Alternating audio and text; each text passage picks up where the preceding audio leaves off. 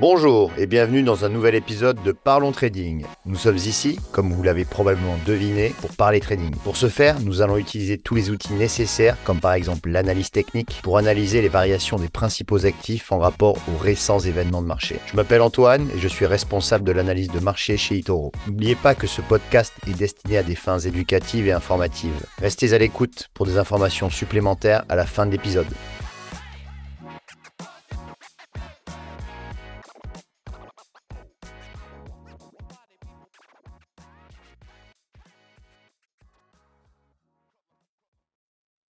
Bonjour à tous, bienvenue sur ce nouveau podcast qui s'appelle Parlons Trading.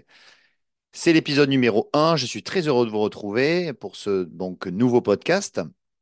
Quel va être l'objectif de ce podcast? C'est euh, justement repérer des configurations techniques intéressantes sur des actifs euh, financiers cotés en bourse, bien sûr, et euh, cette semaine, euh, on va parler d'LVMH. LVMH qui, euh, aujourd'hui, donc nous sommes le vendredi 26 janvier, a publié ses résultats annuels pour 2023.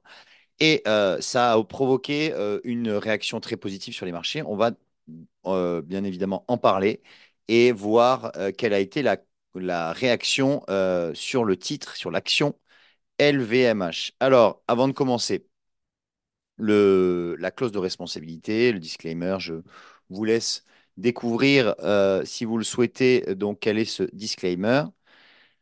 Alors, on va démarrer euh, d'abord par du fondamental. Euh, quelles ont été les nouvelles au, au, quatrième trimestre pardon, Le résultat opérationnel et le bénéfice net ont été de plus 8%. La marge opérationnelle est restée stable à plus 26%. Voilà, la croissance s'affaiblit un petit peu en Europe, mais a accéléré en Asie et aux États-Unis. Euh, euh, et, finalement, le, premier semestre a été euh, le meilleur semestre de l'année 2023, notamment avec un effet post-Covid. Les chiffres à retenir pour LVMH, une performance en 2023 de quasiment 8%, ce qui est plutôt correct. inférieur au CAC, hein, qui, qui lui avait pris plus de 15%. sur 5 ans, le titre a pris 195%.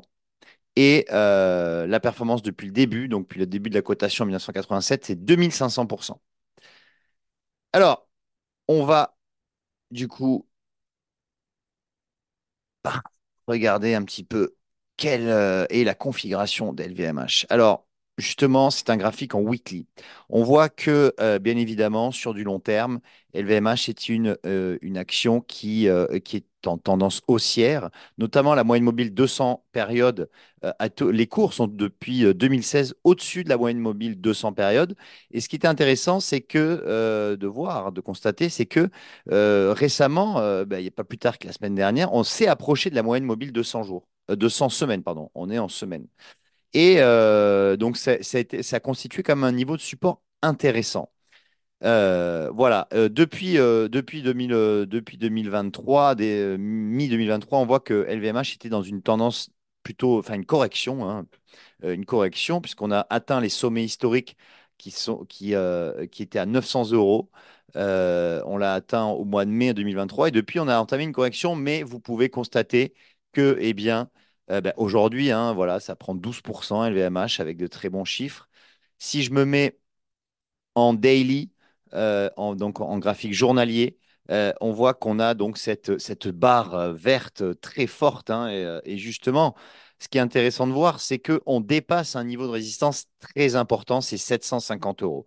Ce niveau des 750 euros, ça a été d'abord une résistance, puis par principe de, de polarité, c'est devenu un support. On a rebondi à plusieurs reprises. C'est ensuite revenu, quand on l'a cassé, redevenu une résistance. Ici, vous voyez, à plusieurs reprises en décembre 2023, euh, on a essayé de dépasser le niveau, on n'y est pas arrivé. On est allé retester les 650 euros. Mais là, aujourd'hui, on a une, impulsion haussière euh, extrêmement positive. Donc, euh, on casse le niveau des 750. À voir maintenant si ça clôture au-dessus de ce niveau, mais il y a de fortes probabilités. Ceci étant, on reste sous la moyenne mobile à 200 jours. Donc cette moyenne mobile 200 jours, eh bien, fait office de résistance. Donc il va falloir quand même, on est aux alentours des 770 euros.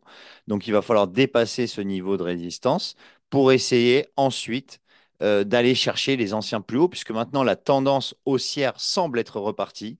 Euh, effectivement, là, on a une impulsion tellement forte que ben, et maintenant, on est, la phase de correction est terminée, je dis bien euh, est terminée. Euh, et maintenant, eh bien, on devrait poursuivre, bien évidemment, le chemin de la hausse vers donc 900 euros. C'est le plus haut historique, c'est l'objectif qui peut être sur LVMH. Bien évidemment, ça ne sera pas en ligne droite. Alors, on pourrait ensuite retester les 750, hein, pourquoi pas, pour ensuite repartir, repartir à la hausse mais effectivement, si on repassait sous les 750 et si on accélère un petit peu la baisse, attention, euh, on, a, euh, on a quand même euh, un niveau de support intéressant ici à 695 parce que ça correspond au niveau du gap qui a été ouvert ce matin. Voilà. Donc tout ça pour dire que LVMH est reparti en tendance haussière. Euh, et que maintenant, euh, les plus hauts euh, historiques sont toujours en, enfin, font office d'objectif, pardon. Voilà, merci pour ce, bah, de m'avoir suivi pour ce premier épisode de Parlons Trading. Il y en aura donc toutes les semaines. N'hésitez pas à me suivre sur donc Itoro, sur Twitter également, et vous abonner à la chaîne YouTube Itoro France. et si ça vous a plu, vous pouvez mettre un like. Voilà, merci à tous et je vous dis à la semaine prochaine. Salut.